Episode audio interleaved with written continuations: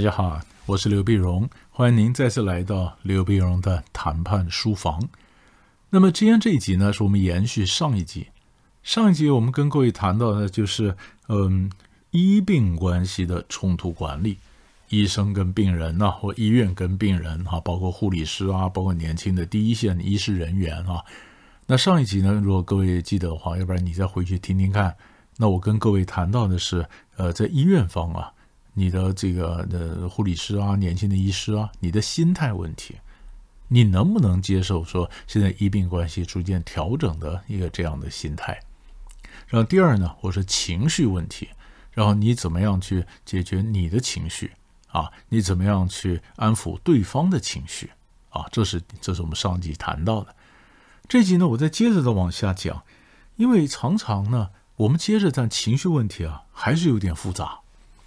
它很复杂，因为你要晓得人的情绪哈，嗯，有时候没来由的，或者他总觉得自己自己最重要嘛。我们举个例子好了，其实美国的急诊室啊，我想跟台湾一样，它都有 SOP 的哈。你想想看，SOP，假如今天进来三个病人啊，第一个病人呢重症，也就是说你再怎么医，可能医不好，就已经过了一个紧急急救的黄金的时段。所以医疗在他身上其实是个浪费医疗资源啊。但他他他被送进来了，第一个病人，第二病人呢也是重症重病，但是呢会好。也就是说，你如果把这些资源用在他身上，你可以把他的命可以救回来。第三个病人呢轻症，没什么了不起，但是叫的很大声。他后面呢当然还有议员啊，他可以发动的议员呐、立委啊，反正他可以把这事情甚至见报。啊，让你的事情呢，嗯，小题被大做，然后甚至影响这你将来的预算啊，等等等等。可能如果你是公立医院的话，那你说这三个病人我们应该怎么对待呢？你说根据传统的医学的 SOP，那我当然把把资源用在那个救的活的嘛，是不是？可是，在医病关系冲突管理上，你能这样做吗？对不对？你能这样做吗？第一个病人，我们从医生的专业角度来看，我们说医疗可能也是没效的。可是你认为他的家属会这样认为吗？家属当然不这样认为了，是不是？那结果你如果真的没效，就人家真的往生了，那责任不是你的吗？是不是？那第三个病人他很轻，他没什么了不起，他没那么急，可他关系特别好，他叫的特别大声，啊，你你你你能够呃不理他吗？不理他以后，第二天你的医院见报了，你什么事情？你的公家医院的预算被 cut 怎么办呢？所以三个都要理，三个都要理。所不同的是，我理第二个病人是真的把重要的一些资源又要救这条命，但是第一个和第三个，我是要安抚他们的情绪，所以你人还是要下去，你至少打个点滴也要打一下，是不是？然后你你不能说不理呀？你觉得你不理，你理直气壮。我们当病人不会这样想啊，所以你要晓得该理的还是理。那你说糟糕了，那这个，那我我我们人手不够。其实我跟你讲，在很多讲冲突管理、讲同理心啊，或什么，是有另外一个人专门负责来谈这个事情。也许医病关系的部门呢，他来负责谈，然后他也也许怎么样争取到，嗯，并起码打个点滴啦，或什么，让人心理上觉得有被照顾到。你晓得吗？这点非常非常重要。还有，我们发现医病关系里面还有很大的一个问题。我发现有些护理师啊，他们跟我讲，他们那个问题其实就是资讯的不对等嘛，和信任的问题。其他都还简单。你信任问题，什么叫信任问题呢？你你我若对你不信任，你这个医院方，你讲什么我都觉得你是在逃避责任。是不是我们最常见的？比如有个病人一样的，第一天送进来，第二天送进来，结果医生说，呃，还好，没什么，蛮轻的，就是就回去了。就回去以后晚上又昏迷了，又昏迷，再送进来，就医生说，哎呀，变那么严重，赶快送急诊。可能医生有他医疗上的 SOP，他有他的理由。可是你光听这故事，你想想看，我如果是病人家属，我能接受吗？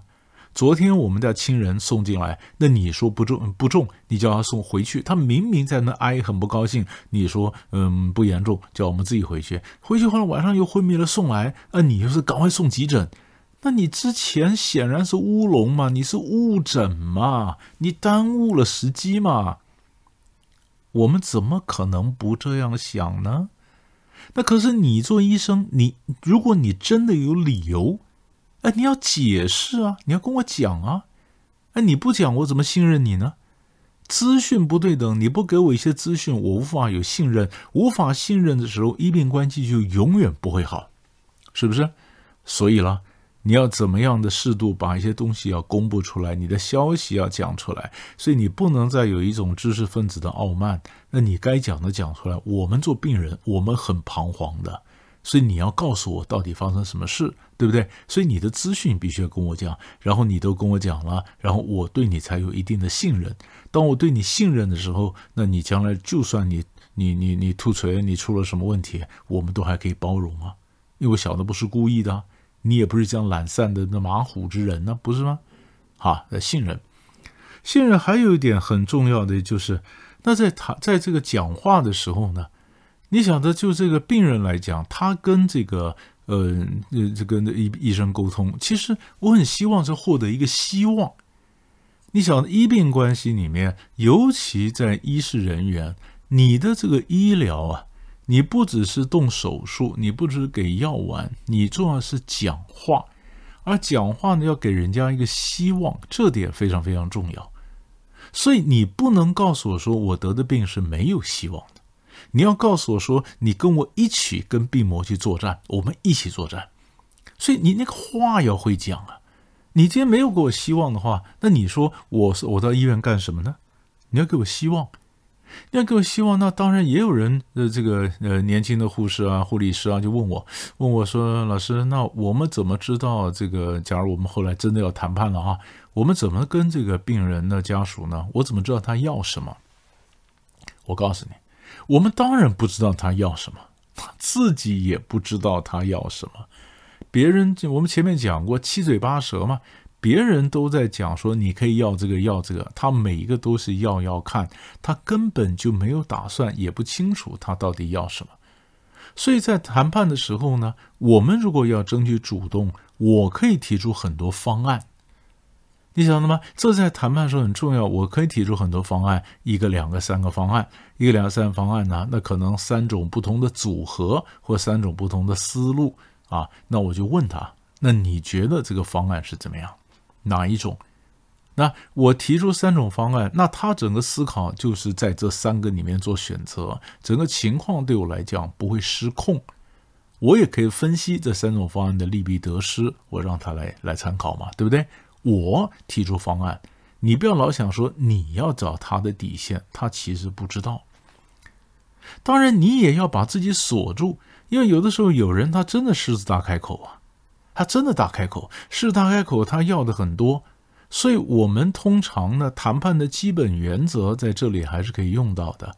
谈判的基本原则，你要上过谈判课，我也不断在讲，就是五个大字：锁门掏钥匙。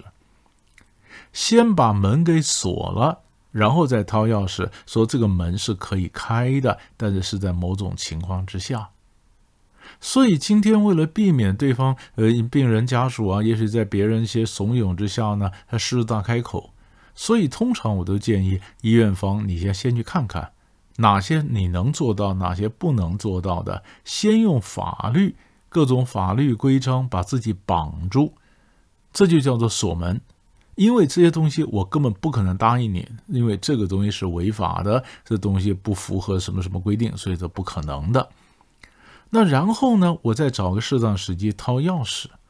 虽然这些不可能，但是我可以用另外一种方式帮你。这个是服务业的基本句型。我们从来不跟客人说 “no”。这客人提出个要求呢，我们当然同理心能够分享他的感受，是不是？然后我跟你讲说，你提的要求我有困难，但是呢，我们有另外一种方式帮你。这叫提出对岸，这就是掏钥匙。提出我的对岸，然后提出各种试法的方法，我帮得上忙的方法，然后给他一点什么样的一个资讯。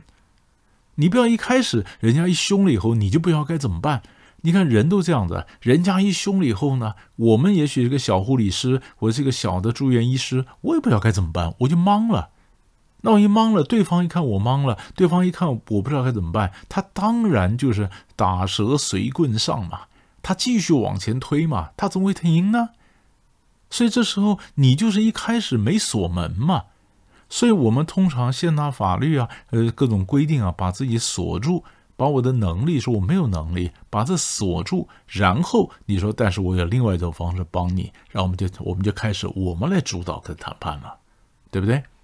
但是最后一点，各位记得，不管任何谈判，我们让了步以后呢，都不要让它变成先例，因为不晓得以后会什么状况，是不是？所以这个叫做损害控制，不要让它变成先例。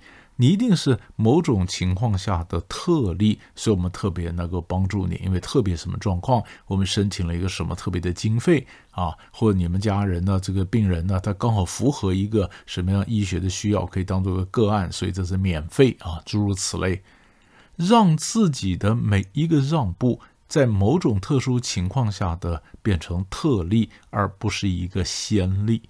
当它不是先例。不能够人人都有样学样来援引来依照办理，我们的损失才能够降到最少。